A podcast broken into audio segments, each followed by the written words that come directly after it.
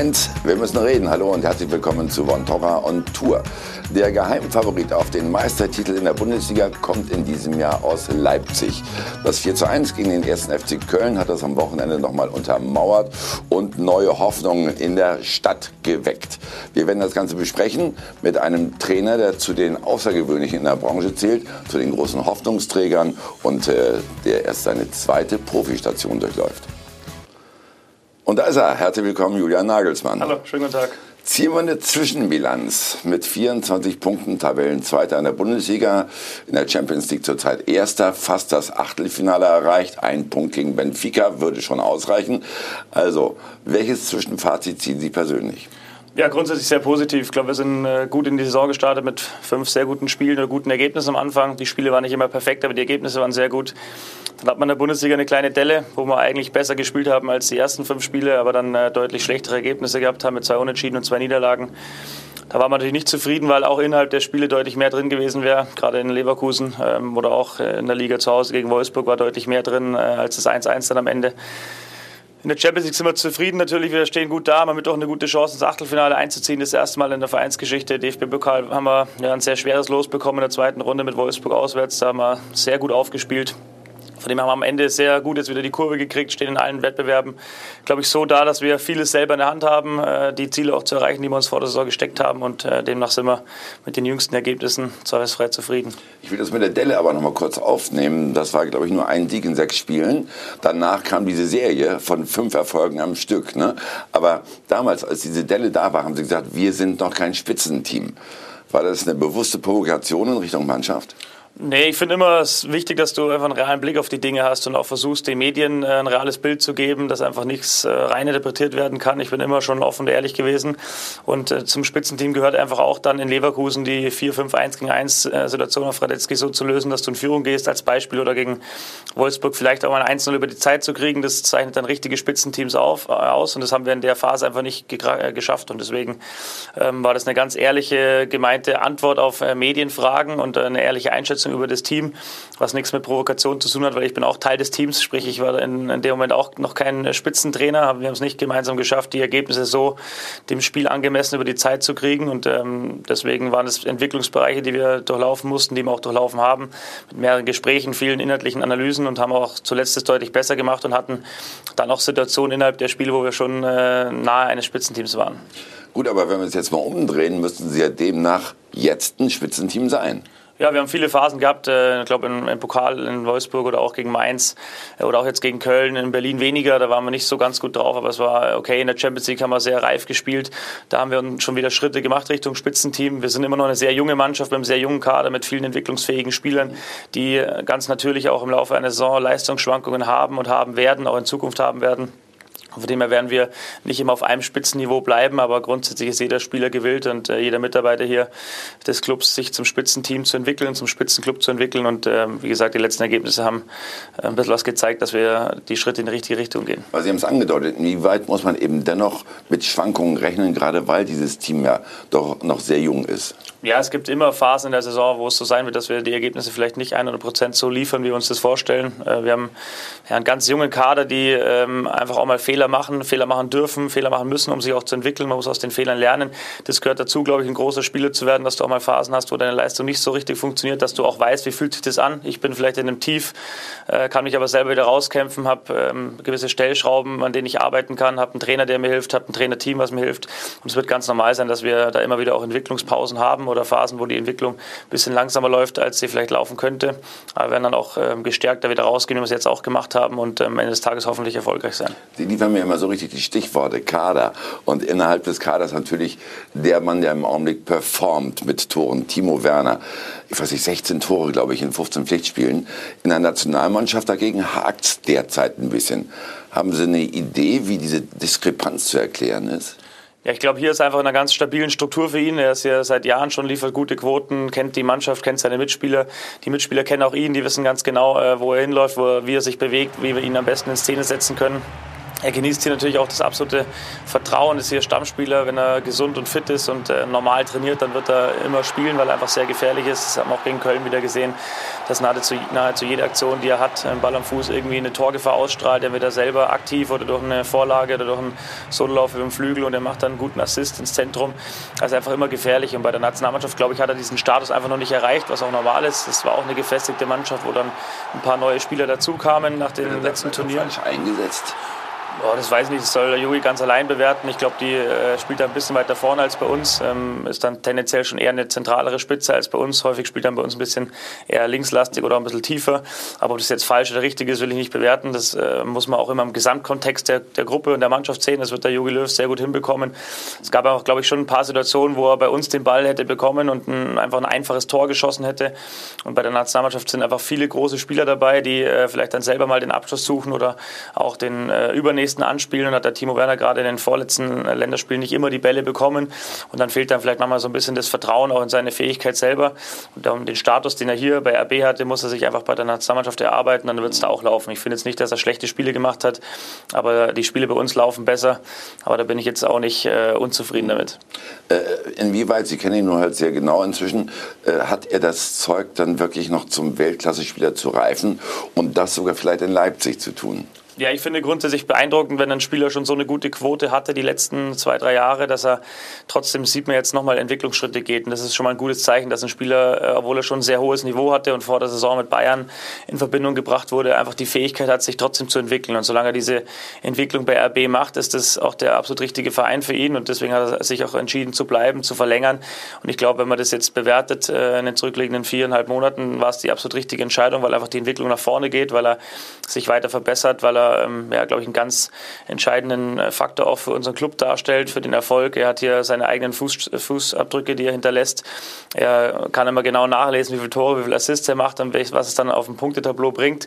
Von dem her geht die Entwicklung weiter. Und ich ihm das schon zu. Er ist ein total offener Typ, der mit Kritik gut umgehen kann, der sich auch entwickeln will, der ähm, natürlich hin und wieder auch seinen eigenen Kopf hat, aber das ist auch positiv. Das brauchst du als Stürmer auch. Du musst hin und wieder auch mal deinen eigenen Kopf haben, deine eigene Meinung irgendwie durchsetzen, um einfach ähm, den nötigen Egoismus zu haben, um torgefährlich zu sein. Das gehört dazu. Aber er ist total offener, herzlicher Typ, der sich entwickeln will und von dem her wird die Entwicklung auch noch so weitergehen wie in den letzten Monaten. Ist der Club denn trotzdem gefährdet, äh, Timo Werner relativ zeitnah doch noch zu verlieren? Also bei dieser Quote, ich meine, das weckt ja Begehrlichkeiten. Ne? Ja, natürlich. Letztendlich hat er gerade verlängert und äh, wir sind froh, dass er da sind. Von dem her werden wir uns jetzt nicht gleich wieder im November damit befassen, was wäre, wenn oder was passiert, wenn er im Sommer vielleicht gehen sollte oder nächst, übernächsten Sommer gehen sollte. Die Gefahr besteht grundsätzlich immer bei einem jungen Spieler in dem Alter mit der Quote, jetzt mit dem 200. Bundesligaspiel, dass der Begehrlichkeiten weckt. Das ist ganz normal, dass wir ein Club sind, die noch längst nicht im obersten Regal in Europa angekommen sind und jetzt nicht konkurrieren mit Bayern, mit Real Madrid, Barcelona, Atletico. Das ist, glaube ich, selbsterklärend, dass wir da vielleicht irgendwann mal hinkommen wollen. Äh, aber das ist ein sehr, sehr, sehr weiter Weg und es ist ganz normal, dass junge Spieler auch auf, bei anderen Vereinen auf dem Fokus oder im Fokus stehen. Aber da ist Timo jetzt nicht der Einzige im Kader. Also Sie gehen davon aus, der erfüllt erstmal seinen Vertrag. Davon gehe ich erstmal aus, ja. Gut. Kommen wir mal zu Ihnen. Viele waren ja gespannt, bevor Sie nach Leipzig gingen, wie das hier werden würde in der Kooperation mit Ralf Rangnick. Äh, nun ist es dazu nicht gekommen, weil Ihr Vorgänger etwas übergeordnet arbeitet, jetzt im Konzern RB, sage ich mal. Ne? War das unterm Strich auch besser so? Ja, weiß ich nicht, dafür müsste ich die andere Seite erst kennengelernt haben, aber grundsätzlich glaube ich, dass es für, äh, für Red Bull sehr gut ist, dass Ralf da ist, dass er einfach diese Standorte betreut, dass er die versucht, auch eine einheitliche Philosophie reinzubringen, dass man einfach auch Synergieeffekte hat, dass, ähm, ja, dass äh, New York Red Bull oder auch in Brasilien so gearbeitet wird, dass einfach der, der Gesamtfußballbereich von Red Bull nach vorne kommt. Das ist, glaube ich, sehr, sehr wertvoll. Trotzdem dient er mir hier immer auch als Tippgeber, Ratgeber, wenn ich irgendwas brauche, wenn ich Fragen habe. Er kennt einfach A, jeden Mitarbeiter schon jahrelang, er kennt die Vereinsstruktur, er kennt das Umfeld, er kennt die Fans, er kennt das Stadion, er kennt äh, jeden einzelnen Spieler nahezu, außer vielleicht die Neuzugänge, die jetzt dieses Jahr kamen. Von dem her ist er immer noch äh, ansprechbar und ist jetzt nicht äh, sehr weit weg, sondern wohnt auch noch in Leipzig, hat in Leipzig sein Büro. Und ähm, ja, wenn, wenn wir einen Austausch möchten, dann, haben, dann pflegen wir den auch. Das haben wir zwei, dreimal gemacht, haben uns ausgetauscht über diverse Dinge. Ähm, ich weiß nicht, wie großartig anders wäre, wenn er noch im Club wäre, dann wäre es wahrscheinlich täglicher der Austausch. Ähm, aber auch da ist es so, das habe ich mit Markus Krösch, einen sehr guten Sportdirektor, wo ich einen guten Austausch habe, aber jetzt auch nicht jeden Tag hinrennen, sondern jeder hat auch seine Bereiche, die er erstmal zu bedienen hat. Und dann, wenn man das Gefühl hat, man muss Gespräche führen, dann kann ich das genauso mit dem Ralf oder auch mit Markus tun und bin mit der Situation ganz zufrieden. Der Mann weiß, was er zu sagen hat in solchen Fällen. Gut gelernt schon, die Lektion.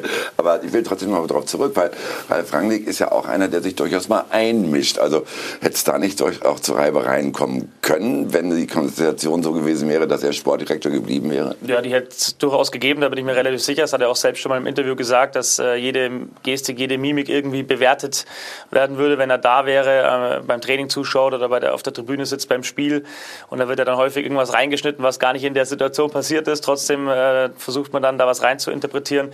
Und dafür wollte er mich und auch sich ein bisschen schützen. Das hat er selbst schon im Interview gesagt. Das ist ja kein großes Geheimnis, dass das, äh, glaube ich, auch eine ganz intelligente Entscheidung war, weil ähm, ich glaube, es ist keine Überraschung. Ich sage, ich bin auch ein Alpha-Tier. Das ist ja auch irgendwie jeder Trainer, der ähm, ganz vorne steht und was erreichen will, der ist irgendwo auch ein Alpha-Tier und versucht seine Ideen äh, ja, durchzusetzen, seine Ideen den Jungs mitzugeben, dass sie sich entwickeln. Das ist bei Ralf nicht anders.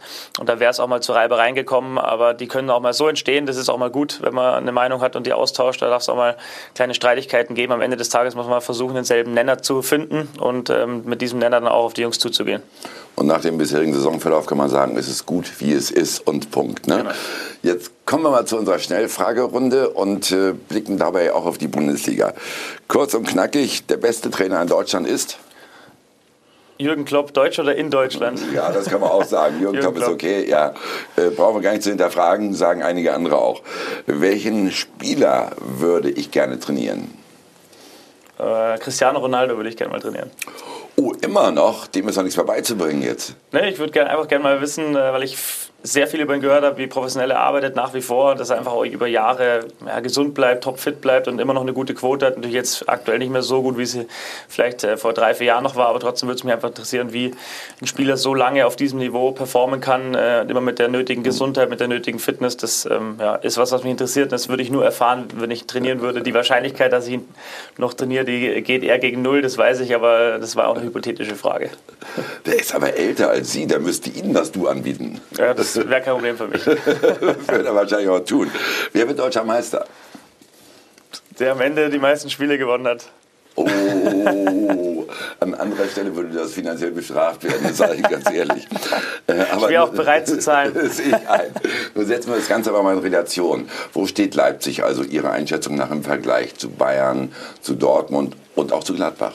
Ja, wenn man jetzt das letzte Jahr gesehen hat, war Leipziger sehr nah dran, auch deutscher Meister zu werden. Das habe ich schon mal betont vor ein, zwei Wochen, dass ich teilweise das Gefühl hatte, sie wussten selber gar nicht, oh, wie nah sie eigentlich dran waren, weil dann Leipzig, äh, weil dann äh, Dortmund und Bayern nochmal hin und wieder gestolpert sind und Leipzig hat dann das entscheidende Spiel vielleicht nicht gewonnen nur unentschieden gespielt.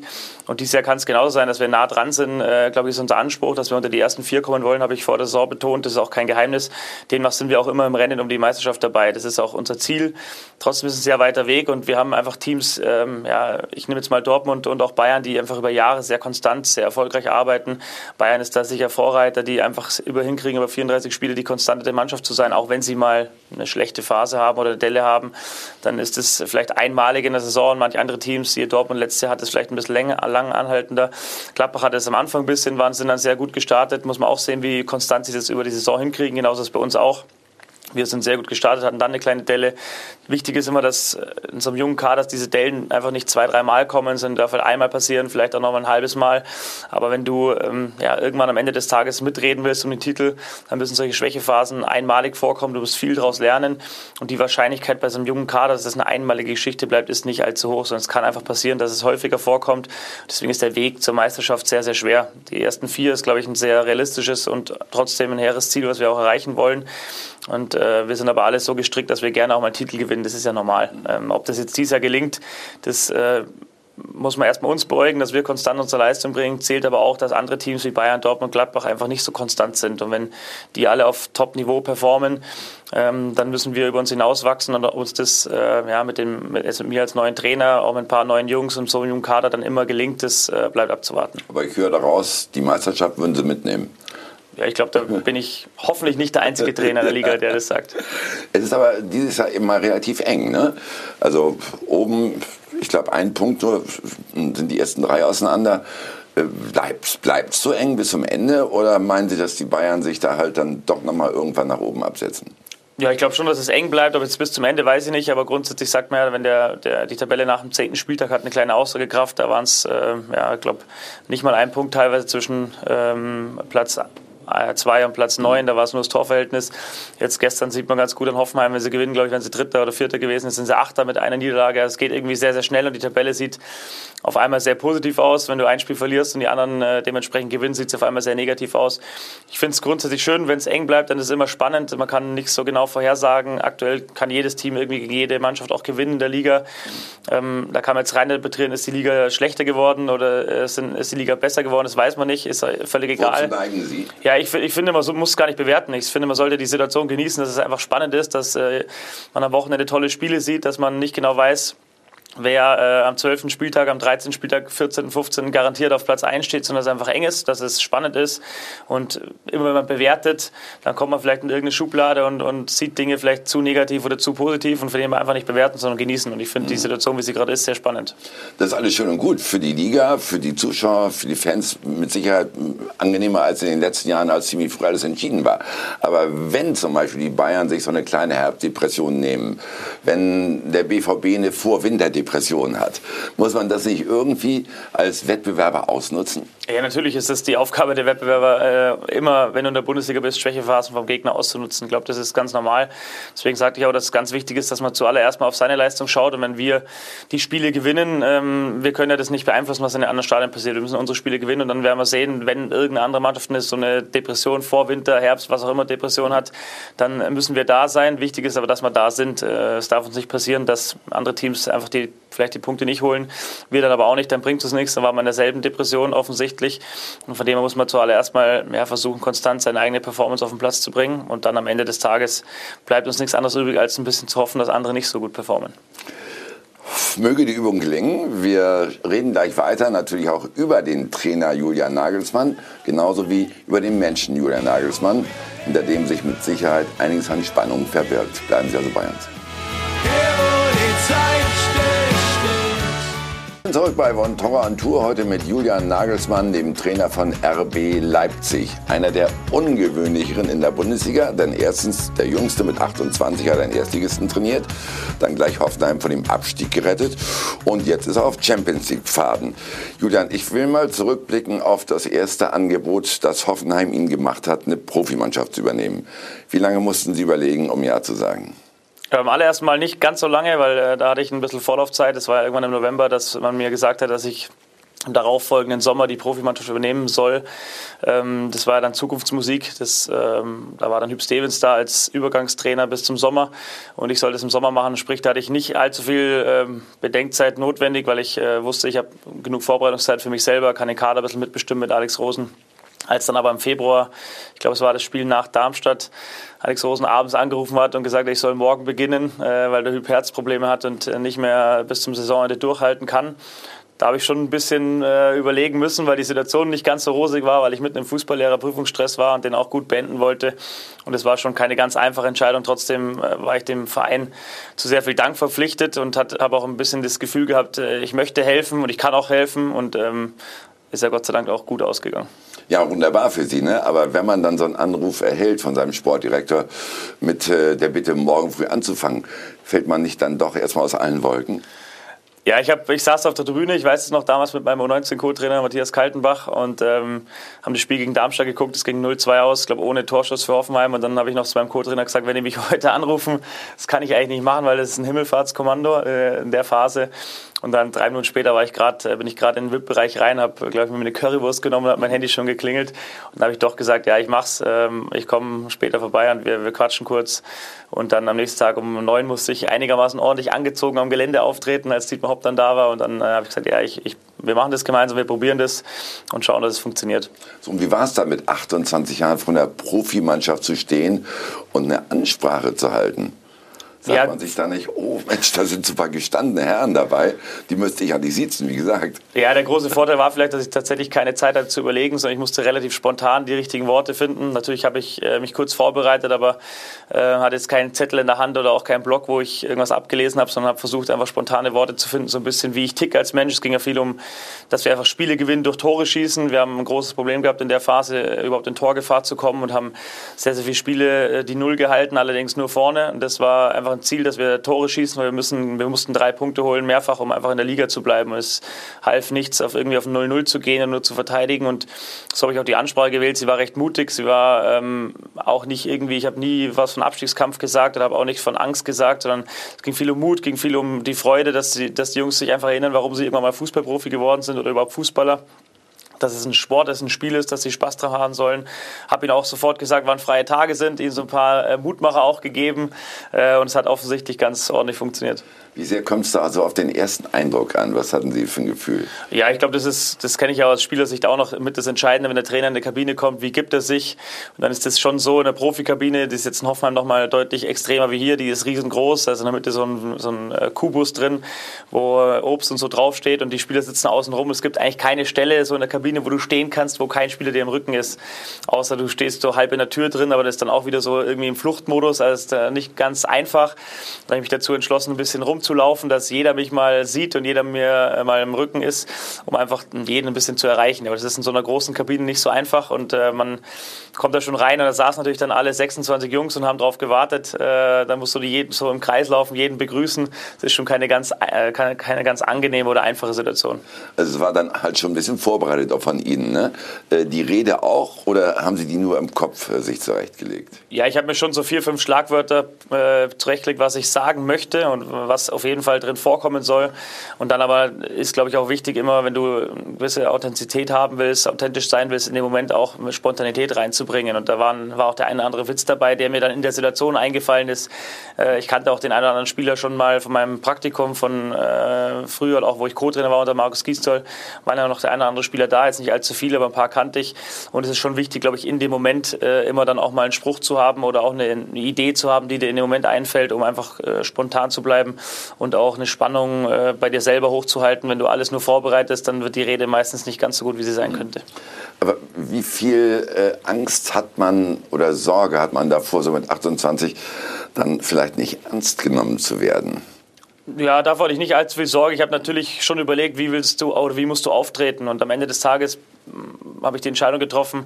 Ich bin ein Trainer, der sich sehr viel über Inhalt definiert. Es ist einfach so, ich, ich kann keine Titel vorweisen, auch keine 20 Jahre Bundesliga als Erfahrung. Das ist einfach so, wenn mich jetzt ein Verein wie RB wollte, kann ich nicht sagen, ja, ich bin der, der zweiterfahrenste Trainer der Liga. Das bin ich einfach nicht und ich kann das nicht vorweisen, sondern ich bin ein Trainer, der sich über Inhalt definiert, der sich darüber definiert, Spieler weiterzuentwickeln und nach vorne zu bringen. Am Ende des Tages war das auch die Entscheidung, nicht als großer Zamper nur aufzutreten oder extrem dominant oder als ähm, der Monarch, der jetzt vorne alles vorgibt und die Spieler müssen in meine Richtung marschieren. Wenn sie es anders machen, schmeiße ich sie raus, sondern es ging darum, ihnen aufzuzeigen, wir können uns als Mannschaft entwickeln, jeder Einzelne kann sich entwickeln und über Inhalt und ich bin auch viel über Inhalt gekommen und bin derselbe Typ geblieben, wie ich in der Jugend war. Schon nahbar für die Spieler, jetzt kein, kein Kumpel, aber schon eher der Kumpeltyp wie jetzt äh, der extrem autoritäre und habe versucht, sie über Inhalt zu packen. Und so bin ich auch aufgetreten, das habe ich auch gemacht. Damit sind wir halt so bei den Trainern, die heutzutage in der Liga unterwegs sind. Also sie sind einer, der sich über Inhalt definiert. Äh, nun grassiert ja dieses Unwort Laptop-Trainer in der Liga. Ne? Wie bringen Sie das damit in Verbindung? Also Inhalt auf der einen Seite, über einen Laptop, also wissenschaftlich arbeiten auf der anderen Seite. Passt das so zusammen? Ja, ich bin jetzt kein Laptop-Trainer. Äh, ich genau weiß auch nicht, wie der Begriff definiert ist. Natürlich habe ich auch einen Laptop, wo ich Spiele anschaue, aber ich mache tatsächlich, ich habe ja schon mal gesagt, sehr viel mit Lineal, äh, Bleistift, Buntstift, Edding. Ähm, bin sehr handschriftlich unterwegs. Wissenschaftliche Arbeit, Ja, ich glaube ne, grundsätzlich, ne, der Fußball entwickelt sich ja ein bisschen in diese Bereiche. Dass es manchmal äh, zu wissenschaftlich ist, ist auch klar. Das äh, sehe ich genauso. Ich bin jetzt keiner, der jetzt jede Studie oder jede wissenschaftliche Arbeit über Fußball liest, aber diese Daten, die einfach in diesem Markt schwemmen, die werden immer mehr und von dem her ist es auch grundsätzlich ratsam als Trainer Trainer eine Idee zu haben, äh, was kann man mit Daten machen, wie können sie einem was bringen, wie können sie auch die Spieler verbessern. Aber ich bin jetzt kein Daten-Nerd oder kein äh, Informatik-Nerd, der die ganze Zeit irgendwie am Laptop sitzt und tausende Statistiken pflegt, sondern ich bin schon einer, der gerne auf dem Rasen arbeitet äh, mit Zettel und Stift und das, ähm, sag mal, die Arbeitsmethodik, die ich habe, ist schon noch ein bisschen alte Schule. Was zeichnet denn Ihrer Einschätzung nach ein Trainer aus? Also was muss er unbedingt drauf haben? Ja, die, ich glaube, die Menschenführung ist mit das Entscheidende. Ich habe das schon oft betont, dass wenn du, ähm, wenn man jetzt plakativ irgendeine Prozentverteilung haben will, von 100 Prozent ausgehend, glaube ich, wenn du 70 Prozent guter Menschenführer bist und 30 Prozent Inhalt, dann wirst du vielleicht mal Titel gewinnen, wenn es andersrum ist. Also wenn du 70 Prozent Inhalt, 30 Prozent Menschenführung nur, dann wird es sehr, sehr schwer. Dann bist du eher so ein, so ein Fachidiot, in Anführungszeichen, ein Nerd und das, glaube ich, kommt nicht gut an. Immer wenn du eine Gruppe führst, wenn du irgendwie, ganz egal, das ist in der freien Wirtschaft nicht anders, wenn du ähm, viele Menschen unter dir hast, die, die für dich arbeiten oder mit dir zusammenarbeiten und du musst die führen und in eine Richtung bringen, ist das Thema Führung, äh, Empathie, nahbar zu sein, äh, auch eine Ahnung zu haben, was, was bewegt den Menschen, was bewegt deinen Spieler, was triggert ihn, wie kannst du ihn begeistern, was trifft ihn vielleicht auch und so weiter. Und einfach den Spieler zu kennen und auch einen Blick für den Hintergrund des Spielers zu haben, ist, glaube ich, mit das Entscheidende, um am Ende des Tages erfolgreicher zu sein als vielleicht der eine oder andere. Es gibt aber mit Sicherheit einige Trainer in der Bundesliga, die diese Eigenschaften alle so in sich haben. Und trotzdem herrscht ja eine relativ hohe Fluktuation in dieser Branche, erste wie zweite Liga. Äh, heißt das nicht mit anderen Worten, dass egal wie empathisch man ist, was für tolle Eigenschaften man hat als Trainer, dass doch Erfolg oder Misserfolg der Gradmesser sind? Ja, ich glaube, das ist ja normal. Ähm, aber grundsätzlich, wenn du viele gute Eigenschaften hast, sollte das im Normalfall, wenn es eine gute Passung mit den Spielern und dem Verein gibt, schon zu Erfolg führen ich glaube, dass es erstmal die Aufgabe ist, für die, für die Vereine den richtigen Trainer zu finden. Und äh, wenn du da ein gutes Scouting betreibst, ich erinnere immer zurück, welchen Aufwand du bei einem Spieler-Scouting betreibst. Da wird dann sechs, sieben Mal angeguckt, dann werden Gespräche geführt, dann gibt es nochmal ein End-Scouting-Video, dann gibt es vielleicht ein Gespräch mit dem Umfeld. Und beim Trainer habe ich manchmal das Gefühl, dass da der eine oder andere Schnellschuss gemacht wird und sich dann hinterher gefragt wird, ja, warum passt jetzt nicht? Vielleicht ähm, das ist ja grundsätzlich so, du arbeitest mit einer großen Gruppe von Spielern zusammen und da ist jeder natürlich ein bisschen anders und der Trainer muss schon auf den Großteil der Gruppe einfach auch passen. Ja, du kannst empathisch sein, aber man ist nicht gleich empathisch für jeden Schlag von Menschen. Ja, es gibt einfach Menschen, die sind als Beispiel, jetzt ganz einfaches Beispiel, sehr extrovertiert und wenn du ein empathischer Typ bist für extrovertierte Typen, kommst du mit denen super klar. Wenn du introvertierte Mannschaft hast und du bist ein empathischer Typ für extrovertierte, kommst du mit denen halt nicht so gut klar und da muss es irgendwo eine Passung geben wenn die Spieler und der Club auch zu der, zu der Art und Weise, zu dem Charakter des Trainers passt, dann äh, führt es am Ende schon zu Erfolg und Erfolg ist dann auch der Gradmesser. Und dann gibt es immer mal Unwägbarkeiten, viele Verletzte oder einfach auch mal eine, ich erinnere immer an Klopp auch in Dortmund nach der Supersaison, wo dann im nächsten Jahr fast abgestiegen ist, wo keiner so genau weiß, ja, wie kommt es zustande, aber passiert halt auch mal und dann kommt es auch mal zu einer Trennung. Es ist jetzt auch nicht weiter dramatisch, das gehört zu unserem Job einfach dazu. Trotzdem glaube ich, dass der entscheidende Punkt ist, dass die Vereine einfach richtig scouten und nicht nur die Spieler richtig scouten, sondern einfach auch die Trainer auswählen mit einem guten Vorlauf, mit viel Analyse und einfach schauen, gibt es da eine Passung zwischen dem Unternehmen, sprich dem Club und dem Trainer. Und dann, glaube ich, wird vielleicht die Fluktuation auch weniger und die Konstanz ein bisschen mehr Einzug erhalten. Ich will damit auf Sie zurückkommen, denn äh, äh auch solche Vereine wie Dortmund und Bayern, bei denen haben Sie schon Interesse geweckt. Ne? War das jemals eine Option für Sie? Jetzt können Sie es erzählen im Nachhinein. Ja, gr grundsätzlich ist ja normal, wenn, wenn Vereine sich erkundigen nach einem, dass man äh, Gedanken daran verschwendet. Ich glaube, das wäre, ich müsste jetzt lügen, wenn ich sage, das ist nicht so. Natürlich denkst du immer drüber nach. Am Ende des Tages musst du auch versuchen, eine Entscheidung zu treffen, welcher Verein bemüht sich am meisten oder wo funktionieren Dinge gut oder wo kannst du vielleicht auch deine Art äh, von Fußball rumbringen. Dann gibt es aber auch immer ähm, ja, Timing-Sachen. Also das ist ja das alles Entscheidende. Äh, bist du gerade frei? Wenn ein Club frei ist, ist der Club frei, wenn du frei bist. Und dieses Timing ist im Fußball mit das Entscheidende. Und wenn das funktioniert und der Verein Verein äh, einen unbedingt möchte und sich bemüht, wie es RB gemacht hat, dann äh, ist es doch gut. Warum, warum haben Sie nicht äh, auf die Bayern gewartet? Ist das im Nachhinein vielleicht so eine Sache, wo Sie sagen, oh, das bereue ich schon? Nee, bereue ich nicht. Ich, äh, ich habe einen guten Club gewählt, wir sind erfolgreich. Ähm, ich finde, das ist im Fußball, wenn du auf irgendwas wartest, weißt nie, wie es ausgeht, du weißt nie, wie sich ein anderer Club entwickelt, du weißt nie, wie du dich selbst entwickelst. Ich wollte einfach nach Hoffenheim, nach den drei Jahren, die sehr erfolgreich waren, einfach den nächsten Schritt machen. Und ähm, ähm, wie ich gerade gesagt habe, da muss ein Timing entscheidend sein, da muss ein logischer nächster Schritt kommen. Und den habe ich in der B gefunden äh, damals und deswegen habe ich die Entscheidung getroffen.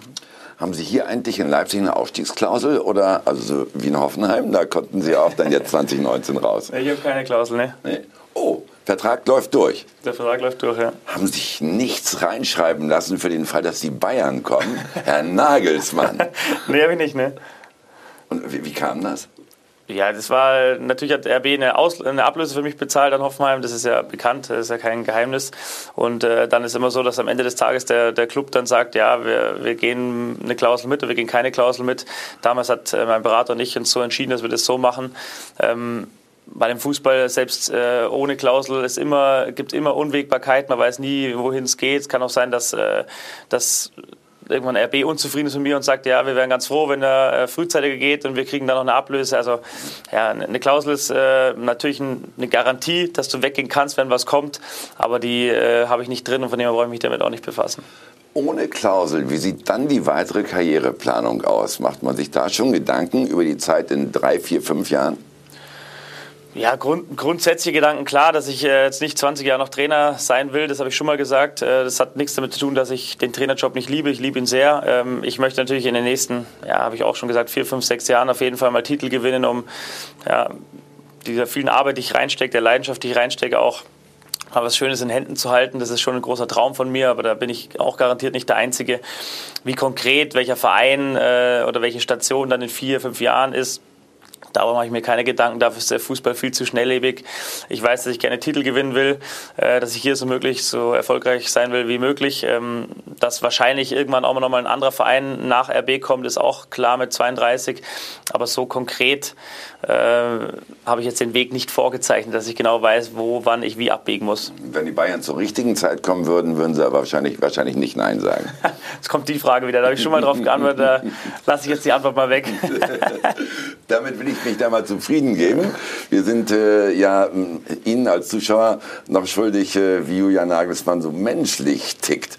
Und dafür haben wir uns einen ehemaligen Stubenkameraden besorgt, mit dem er lange, lange versucht hat, im Fußball große Karriere zu machen. Der Mann heißt Christian Tresch, ist deutscher Meister mit Stuttgart geworden, ist Nationalspieler gewesen und Ricardo Basile hat ihn, den alten Kumpel von Julian Nagelsmann, getroffen.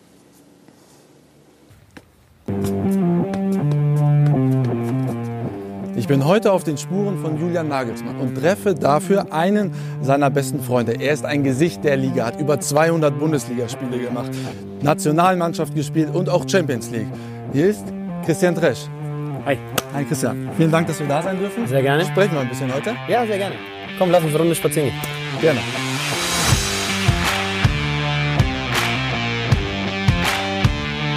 Wann habt ihr euch das letzte Mal gesehen?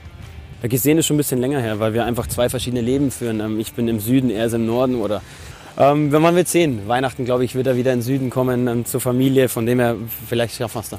Auf dem Glühwein. Genau. Julian ist jetzt Trainer in Leipzig. Wann ist er Trainer bei den Bayern in München? Das wird man sehen, ob er es überhaupt will. Ähm, ich finde, er macht einen sehr, sehr guten Job in Leipzig. Kann er Bayern München? Meiner Meinung nach ja. Ich traue ihm sehr viel zu. Er macht gerade, wie vorhin gesagt, einen super Job in Leipzig. Was er aber in Zukunft machen wird, das, glaube ich, weiß nur er. Was zeichnet Julian als Freund aus? Julian ist ein sehr ehrlicher Mensch, auf ihn ist immer Verlass. Ähm, wenn ich heute, glaube ich, anrufen würde und so würden wir Julian fragen, kannst du mir bei irgendwas helfen? Ich glaube, er wäre der Erste, der Ja sagen würde. Von dem her ist einfach ein Mensch, auf den man sich verlassen kann. Schön hier in Ingolstadt, aber kalt. Ja, das stimmt. Komm, lass uns reingehen. Na, endlich.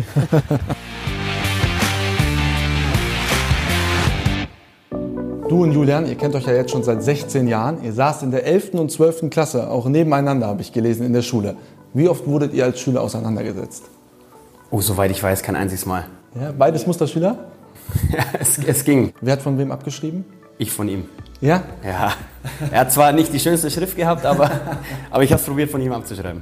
Ihr habt auch bei 60, 1860 München zusammengespielt. Habt dann auch während der Jugendzeit äh, vier Jahre im selben Internat gelebt. Wer war denn ordentlicher? Ich glaube, unsere Eltern waren schon ab und zu da, um sauber zu machen. Aber, also war es zumindest bei mir, bei ihm glaube ich auch. Aber ich glaube schon, dass wir grundsätzlich ordentlich waren. Wer kam denn nachts später von den Partys nach Hause? Ja, da wir öfters zusammengegangen sind, sind wir gleichzeitig heimgekommen. Ähm, wir waren ja eigentlich die jüngeren Spieler im Internat, es waren viele ältere Spieler da, wir haben uns da ein bisschen dran gehängt. Ähm, aber ich glaube nicht, dass jetzt jemand irgendwie komplett über die Stränge geschlagen hat. Er hat es ja als Fußballer dann irgendwann auch nicht geschafft wegen den Verletzungen. Wie sehr hat ihn das getroffen? Ich glaube, jeder Fußballer möchte Profi werden, wenn er so weit gekommen ist und bei 60 in der Jugend spielt. Er war ein sehr guter Fußballer, er hat eine super Spieleröffnung von hinten raus gehabt. Meiner Meinung nach hätte er es auch als Profi geschafft. Ähm, und das hat ihn schon sehr getroffen. Aber er war dann, als er die Diagnose bekommen hat, er soll nicht mehr so viel Fußball spielen, ähm, hat er sehr schnell gesagt, okay, dann werde ich halt Trainer. Und das hat er geschafft. Du hattest ja auch viele große Trainer, hast in der Nationalmannschaft gespielt. Was zeichnet Julian Nagelsmann als Trainer aus? Ist schwer für mich zu beurteilen. Ich hatte ihn nicht selber als Trainer, ich habe nur gehört, dass er sehr gut. Aber wenn er jetzt anrufen würde und sagen, Christian, pass auf, äh, ich brauche dich, Würdest du drüber nachdenken? Da würde ich drüber nachdenken, ja. Wir werden ihn fragen.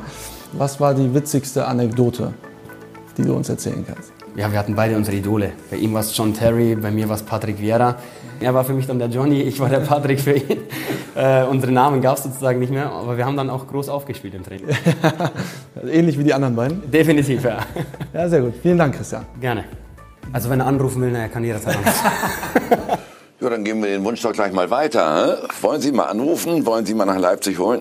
Ja, ich glaube, zu Leipzig passt er jetzt nicht mehr so gut. Äh, wir haben ja schon jetzt kein ganz fest striktes Alter, aber grundsätzlich wollen wir junge, talentierte Spieler holen. Er ist immer noch ein Talent, äh, aber nicht mehr ganz so jung. Ist ja in meinem Alter. Den Hoffmann, wenn ich geblieben wäre, da haben wir echt lange drüber nachgedacht, ihn äh, auch ein Jahr vorher, bevor ich gegangen bin, nochmal zu holen, um einfach auf der sechsten erfahrenen Spieler zu haben, weil er auch sehr variabel ist. Ich meinte eher ins Trainerteam holen. Ans Trainerteam? Ah, okay, ja. ich dachte als Spieler. Ja, das äh, ist auf jeden Fall ein Gedanke, mit dem man sich befassen kann. Sie als Trainer haben das schreiben wir mal eine tolle Karriere gemacht in jungen Jahren. Wenn das so ist, dann neigt man dazu ja auch manchmal so ein bisschen abzuheben. Ne? Ich kenne das von meiner Tochter, die muss ich auch mal runterholen. äh, wie war das bei Ihnen so? Ja, ich, äh, natürlich ist das, die Gefahr es steht, ist immer da, das ist, glaube ich, normal. Ähm, bei mir ist es so, ich habe ein Umfeld, die sehr wenig mit Fußball zu tun haben, viele Freunde, die ganz normale Berufe haben. Und ich glaube, das ist immer sehr hilfreich, wenn du einfach ein Umfeld hast, wo du nach Hause kommst und dann ähm, nicht über Fußball gesprochen wird oder ganz das normale Leben stattfindet. Und ähm, die Gefahr des Abhebens besteht in der Fußballbranche deshalb, weil einfach viel drumherum, es ist eine große Blase, in der wir uns bewegen, es ist viel Geld in dieser Branche. Äh, du fliegst zu den ein oder anderen Auswärtsspielen, du bist immer in recht ordentlichen Hotels untergebracht und da ver vergisst man vielleicht manchmal den realen Blick für, die, für das normale Leben. Und mein Freundeskreis hat ähm, natürlich sind da, ist der ein oder andere Fußballfan dabei oder der eine oder andere spielt auch in der Kreisliga Fußball, aber jetzt ich habe jetzt keinen extremen äh, Freundeskreis, der Profifußball irgendwie ist, egal ob jetzt medial oder als Spieler, Trainer. Von dem habe ich einen ganz guten Austausch auch mit dem normalen Leben außerhalb dieser Blase. Und ich habe auch extrem viele Hobbys, die mich begeistern außerhalb des Sports. Ähm, und ich definiere mich nicht allein über, die, über meinen Beruf des Fußballtrainers. Und deshalb habe ich jetzt nie die Gefahr gespürt, extrem abzuheben. Natürlich hat man äh, mal mehr Selbstvertrauen, mal weniger. Das ist, glaube ich, auch normal. Wenn du Spiele gewinnst, fühlst du dich ein bisschen besser, wie wenn du verlierst.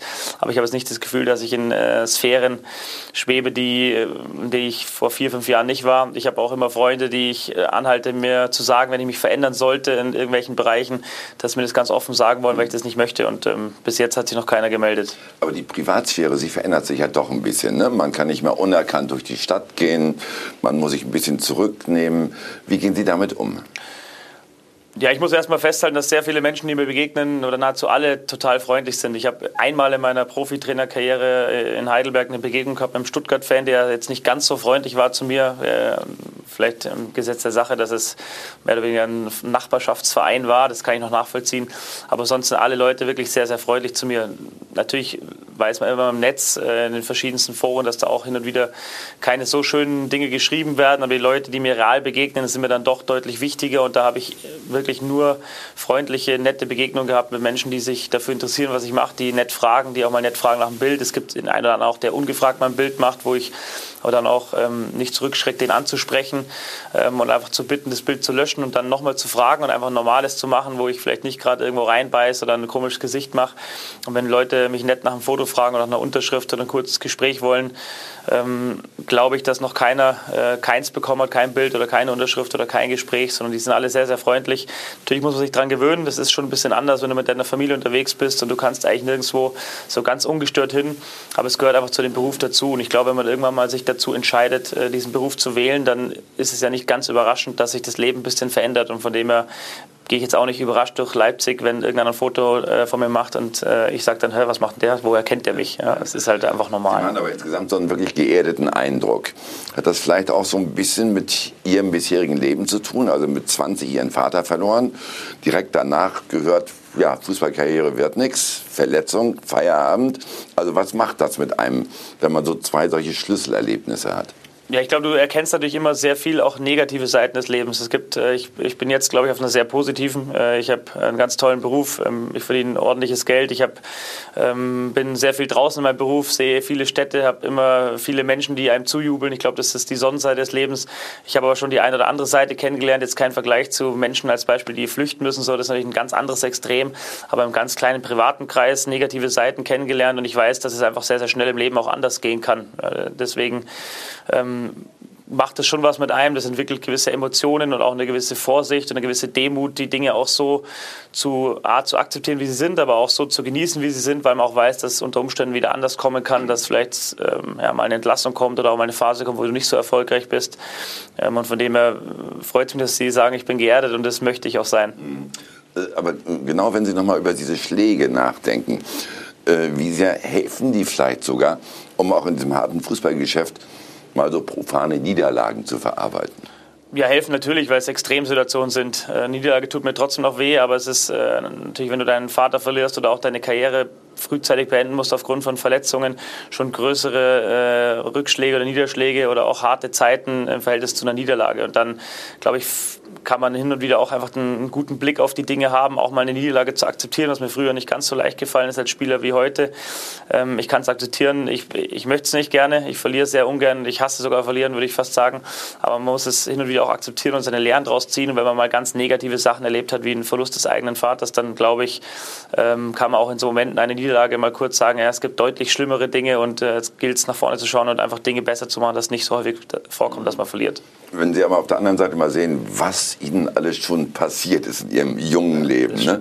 das ist so ein Leben im Sauseschritt, oder?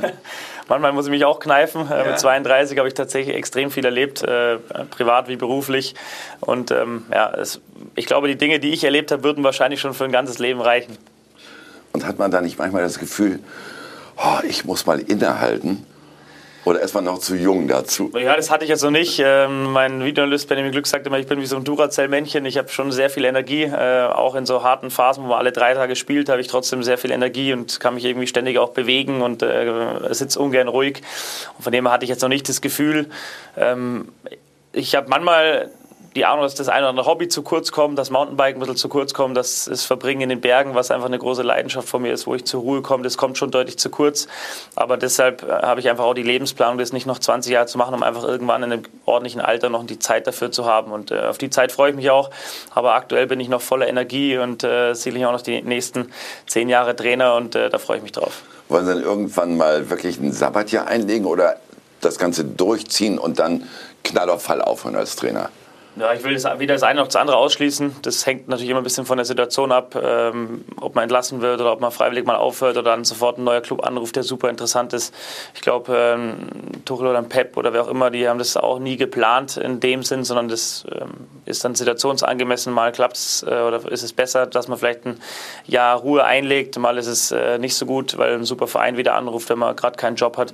Das werde ich dann entscheiden, wenn es soweit ist. Aktuell fühle ich mich noch nicht äh, danach, dass ich ein Sabbatjahr brauche aktuell ist erstmal der Fokus auf Mittwoch Benfica Lissabon. Das ist das nächste schwere Spiel in der Champions League. Wir machen gleich weiter, liebe Zuschauer, mit Fragen von Ihnen an Julian Nagelsmann. Fünf User haben wir ausgewählt.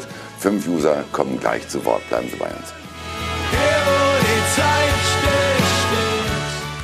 Wir sind zurück bei Vontora und Tour heute mit Julian Nagelsmann, dem Trainer von RB Leipzig, dem ein schweres Champions League-Spiel vor der Brust ist. Aber zunächst einmal fünf Fragen an ihn noch von fünf Usern, die Vontora und Tour gerade schauen.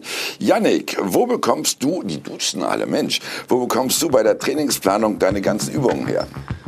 Eigentlich aus meinem Kopf. Ähm, ich habe immer einen Schwerpunkt, den ich trainieren möchte. Der ist wochenspezifisch, das ist von Woche zu Woche unterschiedlich. Dann mache ich eine Halbjahresplanung, um einfach ein bisschen auch auf die, den Schwerpunkt der Woche auf den Gegner auszulegen. Ähm, wenn man die Ahnung hat, man spielt gegen Gegner Wochenende, der sehr tief steht, das ist meistens irgendein ähm, Schwerpunkt, der gegen tiefen Gegner ist innerhalb der Woche. Und dann versuche ich innerhalb der Trainingseinheit diesen Schwerpunkt zu erreichen durch gewisse Provokationsregeln und so überlege ich mir die Übungen. Und dann kannst du als ein Beispiel jetzt im Gegenpressing äh, mit tausend verschiedenen Übungen dasselbe Ziel im Gegenpressing erreichen, äh, Druck zu machen im Sprint auf den Ballführer als Beispiel, was auch immer. Und da gibt es unzählige Übungen, unzählige Provokationsregeln, Felder, Farben, verschiedene Bälle, was auch immer, um auf dasselbe Ziel zu kommen. Und so überlege ich mir die Übung selber Und am Ende des Tages muss man dann hin und wieder auch mal reflektieren und auch mal eine Übung in die Tonne klopfen, weil vielleicht ein bisschen zu viele Regeln drin waren und es gar kein Spielfluss zustande kam. Aber ich äh, schaue mir keine YouTube-Videos oder sonst was an, sondern das überlege ich mir tatsächlich alles in meinem Kopf selber. Ist aber sehr, sehr spannend. Trainer der alten Schule hätten wahrscheinlich gesagt, ihr fünf spielt jetzt drei gegen zwei oder ihr sieben spielt fünf gegen zwei. So, jetzt haben wir hier noch einen User. Was war bis jetzt der beste Moment in Ihrer Trainerkarriere? Ja, ich glaube, die. Ich habe viele gute Momente gehabt. Der, der beste war einmal in der Jugend der deutsche Meistertitel in Hannover mit 5-0. Das war sehr emotional für mich. Ähm, und dann auch die Champions League Qualifikation mit Hoffenheim äh, im Heimspiel gegen Dortmund. War auch ein sehr emotionaler Moment, weil wir da lang darauf hingearbeitet haben, ein Jahr vorher gescheitert sind in der Qualifikation äh, gegen Liverpool und dann das Jahr drauf mit einem 3-1, glaube ich, was zu Hause gegen Dortmund das klar gemacht haben. Das waren schon tolle Momente. Nächste Frage, was gefällt dir besonders an der Stadt Leipzig? Die vielen Seen im Umland, das gefällt mir sehr gut. Ähm, Wenn es im Sommer schöne Temperaturen hat, wie es jetzt letzten Sommer hatte, dann bin ich äh, auch gern mal am Wasser und da kann man auf kurzem Weg hin, hinradeln und kann da mal ein, zwei Stunden verbringen und den Kopf frei kriegen. Das ist sehr, sehr schön. Das geht hier kreuz und fair. Jetzt wieder zum Fußball. Flo 131. Wir wissen, wer ist aus Ihrer Sicht der beste Fußballer der Welt? Oh, das finde ich eine schwierige Frage, weil das hängt sehr von der Position ab. Virgil van Dijk ist, glaube ich, aktuell der beste Verteidiger. Ähm, Lewandowski wahrscheinlich in der aktuellen Verfassung der beste Stürmer. Aber das kann man so pauschal nicht sagen. Da kommt noch Torwart mit rein, ein Mittelfeldspieler. Das sind einfach verschiedenste Positionen mit ganz unterschiedlichen Anforderungen. Aber wenn, man, wenn ich mir aktuellen Spieler aussuchen müsste, dürfte, würde ich wahrscheinlich Virgil van Dijk nehmen, weil er dir einfach eine unglaubliche Stabilität gibt. Da wir gerade bei Verteidigern sind, hier kommt eine Frage rein von M. Halste. Und die lautet, kriegen wir diese Woche zwei Tage frei? Die Woche wird sehr schwer, heißt Also grundsätzlich bin ich bereit, äh, er kennt mich hoffentlich, immer mal Frage der Tage freizugeben, weil ich glaube, dass es sehr bedeutend ist, um einfach wieder den Fokus und die Gier zu wecken, mal auch abzuschalten vom Fußball. Aber die Woche, das weiß er, glaube ich, selber mit äh, dem Spiel jetzt gegen Benfica, dann Paderborn, ist nicht so ganz einfach. Wir müssen uns noch ein bisschen auflösen. M. Halst ist Ihr Spieler, Marcel Halstenberg, seines Zeichens, ja, auch Fußballnationalspieler. Julian, herzlichen Dank, hat ganz viel Spaß gemacht.